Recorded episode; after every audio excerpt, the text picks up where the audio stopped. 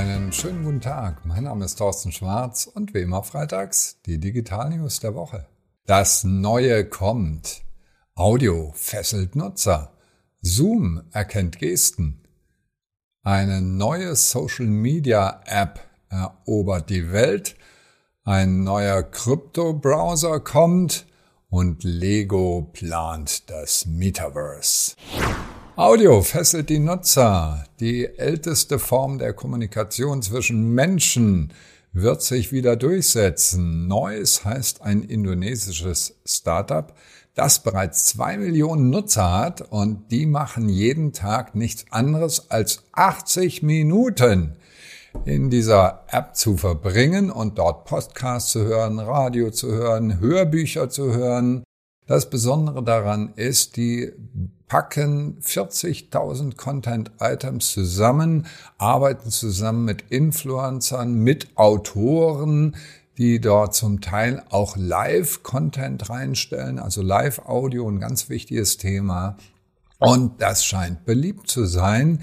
Jedenfalls haben die gerade wieder einige Millionen Funding bekommen und wachsen und wachsen. Was heißt das für uns Unternehmen? Ich habe es schon öfters gesagt, bauen Sie Ihren eigenen Radiosender auf und äh, produzieren sie Audio-Content. Zoom erkennt Gesten. Wir kommunizieren nicht nur mit unserer Stimme, nein, auch mit unseren Gesten. Und die Gestenerkennung ist bereits drin bei Zoom, jetzt aber auch auf iPad und iPhone und auf dem Desktop jetzt auch noch. Daumen nach oben, Hände nach oben und schon entsteht ein Emoji. Man muss das Ganze nur in Zoom aktivieren.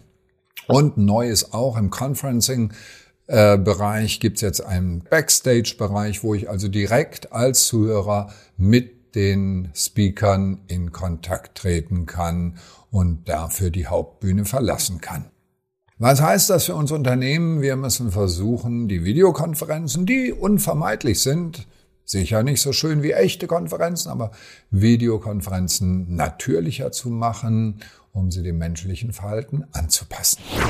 Eine neue Social Media App erobert die Welt. Und zwar aus Frankreich ist die Erfindung Be Real, heißt es. Und die setzt auf folgende Eigenschaft auf. Das Social Media, das Social Web ist eine gigantische Selbstinszenierung. Und das ist stressig für pubertierende Jugendliche, die einen ganz großen Wert darauf legen, wie erscheinen sie bei anderen. Und das setzt die richtig unter Stress.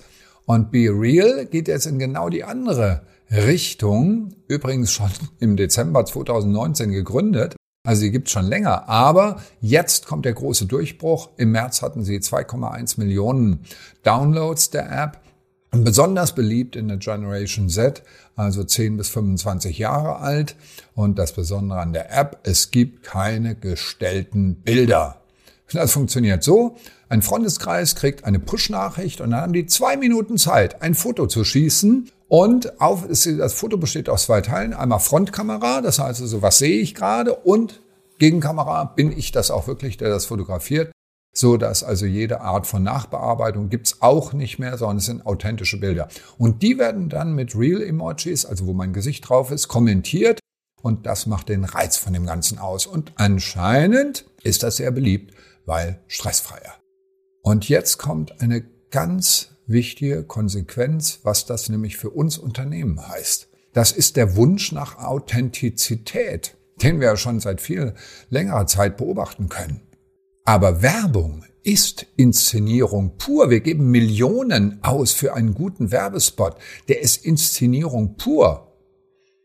Und auch die tollen TikTok-Videos von Unternehmen, die sind inszeniert, das sind professionelle Videos, ja. Herr Anwalt macht mich nicht mal schnell mal so live so ein Ding, sondern das ist richtig Aufwand, der dahinter steckt. So, und was heißt das jetzt für uns Unternehmen?